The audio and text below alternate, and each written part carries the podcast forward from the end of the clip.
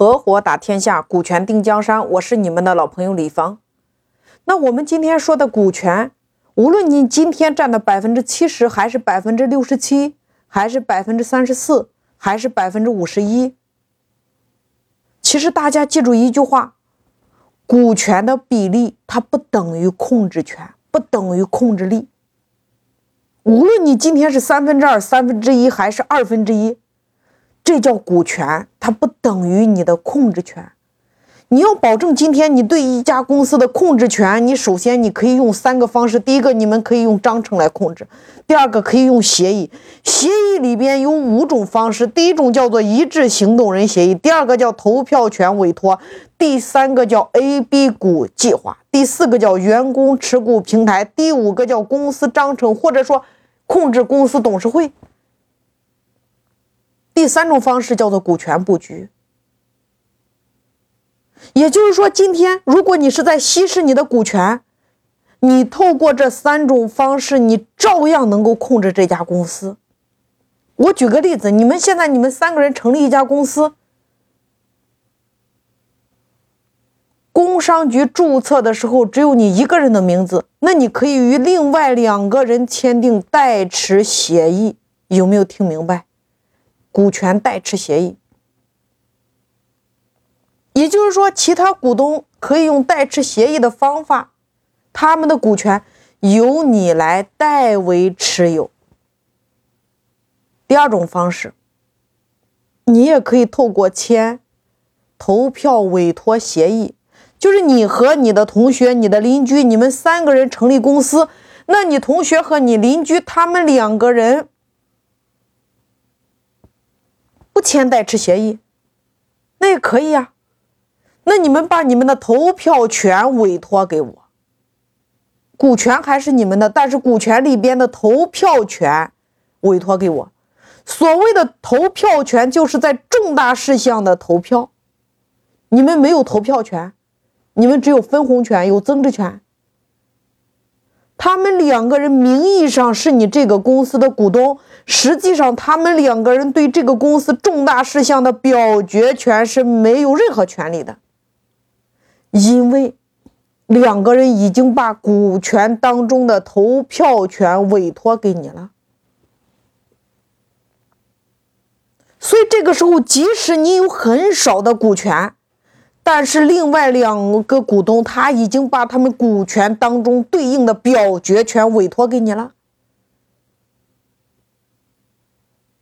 投票权全委托给你了呀，所以这个公司的重大经营你说了算。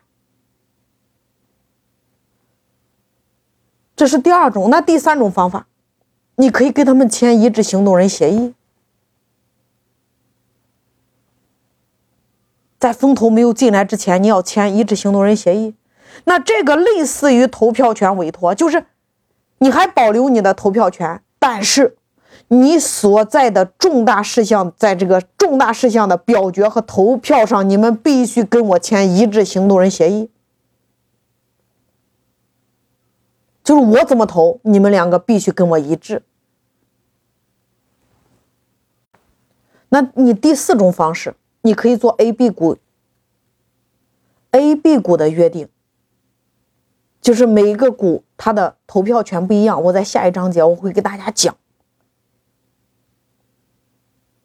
你可以在和其他股东，比如说投资人，在投资之前，或者说其他股东在入股之前，你就约定清楚，不同的合伙人之间，他有不同的权利。你的合伙人制度，每个合伙人的权利都是不同的。他的投票权也是不同的。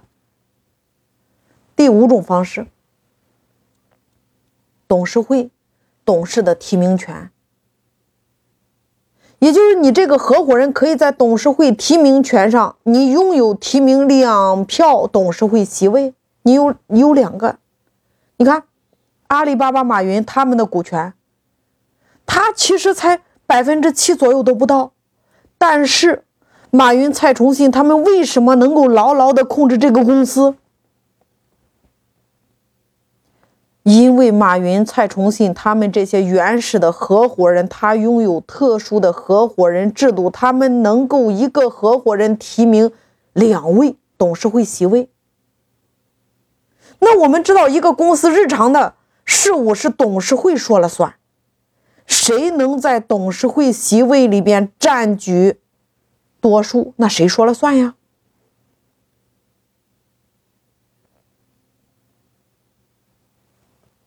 所以说，阿里巴巴，它其实就是特殊的合伙人制度对应的董事会席位，你一定要明白。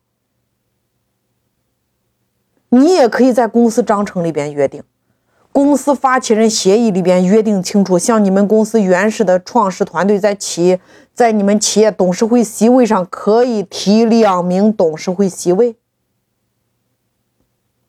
你以公司章程、发起人协议这样的形式，你给他约定下来。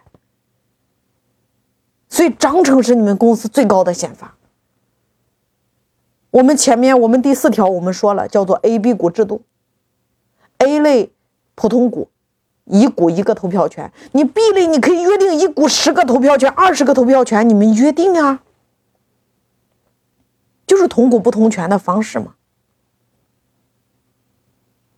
那接下来叫做员工持股平台，也也叫 LP，员工投资人都可以装入这个员工持股平台里边。我前面有讲过。即使今天你的股权只剩下百分之三，你照样可以说了算。你可以透过这几种形式呀。我后边会有详细的案例，大家可以慢慢的来听。因为这张专辑我在重新录，所以说你可以放慢脚步，你重新听。